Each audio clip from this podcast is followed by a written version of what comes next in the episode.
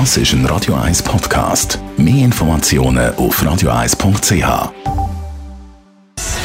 Gesundheit und Wissenschaft auf Radio 1. Unterstützt vom Kopfwehzentrum Irlande Zürich. www.kopfwww.ch Wie werden wir kreativer? Wie holt man da noch ein bisschen mehr raus in Sachen Kreativität? Forscher von der Deutschen Humboldt-Universität und der Universität England haben neue Daten ausgewertet und haben auch selber Studienresultate geliefert. Letzte Woche haben wir an dieser Stelle mal thematisiert, dass Alkohol und Drogen, bewusstseinserweiternde Substanzen nicht kreativer machen. Das nach den aktuellen Studiendaten, obwohl der Mythos ja immer wieder umgeistert.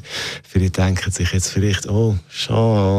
Aber nach den aktuellen Studiendaten hilft neben der Ausstellung anschauen, an Konzert gehen, reisen, andere Kulturen eintauchen.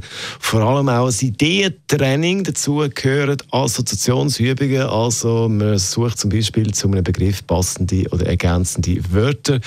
Brainwriting, also ähnlich wie ein Brainstorming, mit dem Unterschied, dass äh, die Ideen nicht in der Gruppensituation verbalisiert werden, sondern dass man eben ganz allein ist und das Ganze aufschreibt.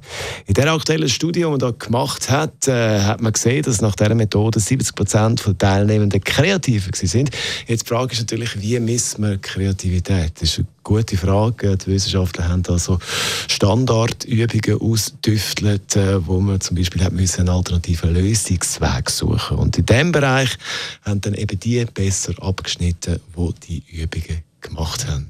Wie auch immer, für die, die sich noch einen Push geben in Sachen Kreativität, man kann es ja mal ausprobieren. Er da ist der James Brown.